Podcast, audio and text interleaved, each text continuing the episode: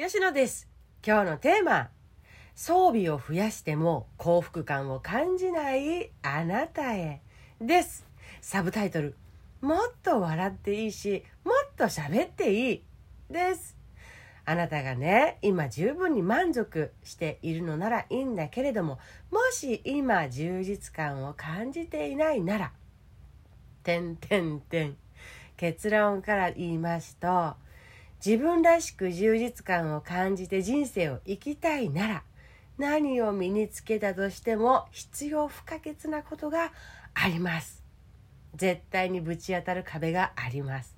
それは自分を出すことです。というお話。人生もやもや。なんでだ？やりたいことに出会ってないからか？好きなことがわからないからか？自問自答するかもしれません。それもあるかもしれませんがけれどその前にもっともっと大事にすべきことがあります。こんなお悩みないですか？自分を出してないこと本音を言えないこと本音と言わず何でも自分の思っていることを口に出さないこと出せないこと飲みち飲み込んじゃうこと。もし思い当たるならあなたがどんな装備を身につけていったとしても何の知識を増やしてつけていったとしても課題はここに戻ってくると思います。自分を出すこと。私はね遠回りしてそれにたどり着きました。絵が描けてもスマホケースが作れてもレジンアクセサリーが作れても旅行に行けても裁縫ができても講演会を聞きに行っても映画を見ても体験教室に片っ端から行っても感動する本に出会っても見た目が変わっても文章を書いてみても自分で何かをできるようになっていっても私は晴れ晴れとしなかったんです。もっと何かあるはずだと。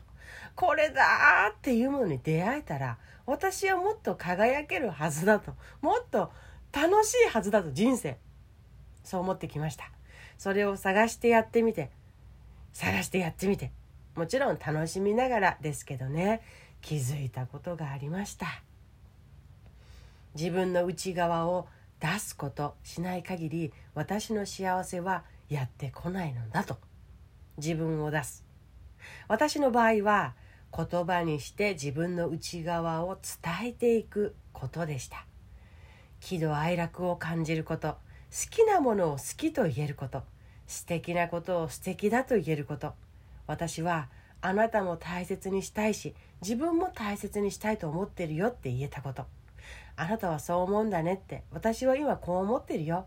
その辺りで何かいい方法ないかなって考えてるって言えたこと。私の場合思っていることをねじ曲げず素直に開示して言葉で伝えていくことで夫さんの前で心から笑っている自分がいました。それができれば心が乗った状態で自然な会話が今度はつらつらとできるようになりました。そのうちね意見の食い違いから来るギクシャクそれを恐れなくなりました。微妙な空気になるのを防いでいた私がいなくなってるっていうことに気づいたんですね。それはあって自然なことだって思えるようになりました。いつも上機嫌でいることを強制されては辛いからだから相手のギクシャクもそのまんまあっていい。私はそう信じて歩いてこれるようになりました。そりゃね自分を出してきた経験のない人が自分を出すなんて恐怖でしかない感覚なんですけれどね。え何からしてったらいいの？それぞれわからないという。けど難しくってあ違う違う間違えました。けど難しく考えなくていいんだなっていうことも知りました。素直に思ったことを口に出していけばいいその積み重ねだったんです。できることからできる人にやっていく手もおすすめです。何かを手に入れたら身につけたらそれとセットで忘れないでほしいこと。それは言葉にしていくことです。何かを具体的に選び人生は変わっていくのだけれど自分を出す。それは一番人生を大きく変えるコツなんだと思います。ではまた。